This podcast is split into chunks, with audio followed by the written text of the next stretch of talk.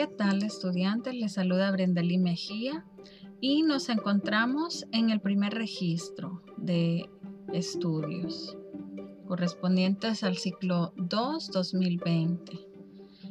Quiero compartir de forma general algunos, algunas indicaciones correspondientes a esta semana. En primer lugar, compartirles que es un placer para mí trabajar con, ustedes, con cada uno, cada una en esta asignatura.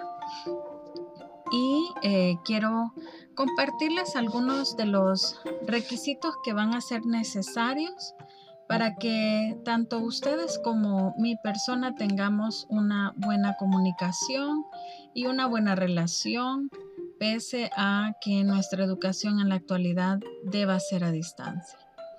En primer lugar, quiero solicitarles que vean los videos, que realicen las sugerencias que se les han planteado ahí y de ser posible que vayan haciendo simultáneamente las actividades para no perder el hilo de este proceso.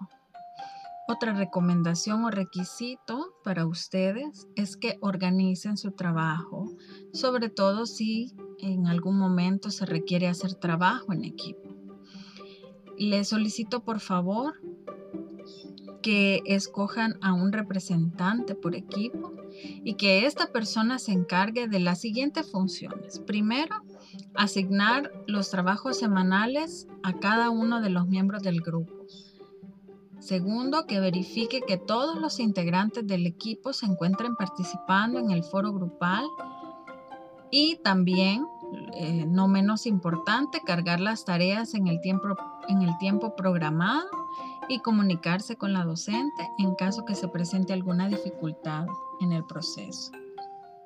Otro requisito sería evitar dejar las actividades para última hora, ya que es bastante eh, lo que probablemente haya que producir y esto podría provocar no solo problemas de salud, sino también que problemas en relaciones interpersonales o el deseo de abandonar las actividades académicas. Por otro lado, quiero solicitarles que recuerden, ¿verdad?, que los reportes de ustedes eh, en cuanto al ingreso al aula virtual se elabora una vez por semana y yo voy a procurar estarla trabajando eh, los días lunes. Esto es para que ustedes lo tomen en cuenta y puedan estar ingresando por lo menos viernes, sábado y así yo me doy por enterada quienes ya tienen más de cuatro o cinco días sin ingresar. Usen también los recursos virtuales de la biblioteca y, también eh, cualquier otra sugerencia que se les haga en, en cada una de las semanas.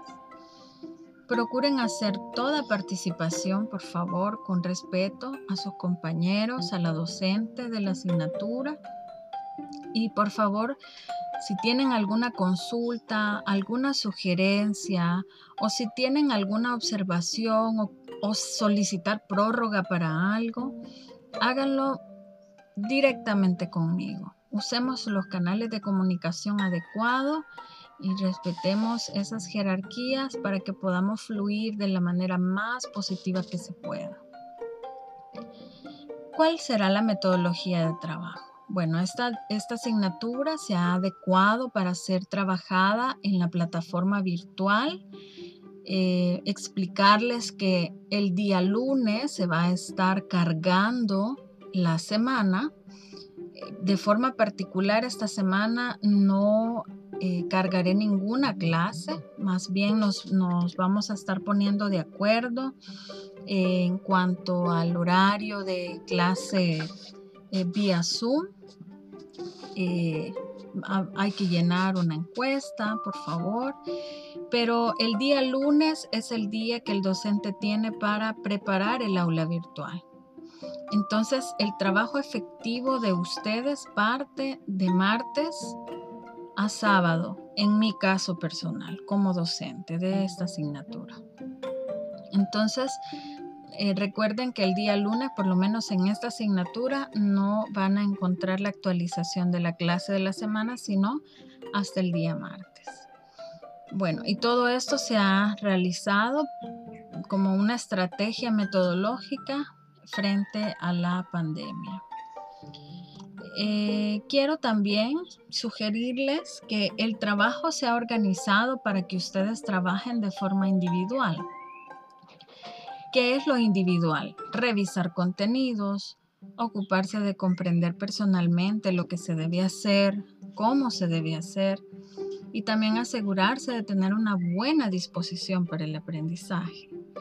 También, en su mayoría, vamos a trabajar de forma grupal. Esto significa que hay que dejar evidencia de mis funciones dentro del equipo de trabajo además de cumplir responsable y anticipadamente con las asignaciones.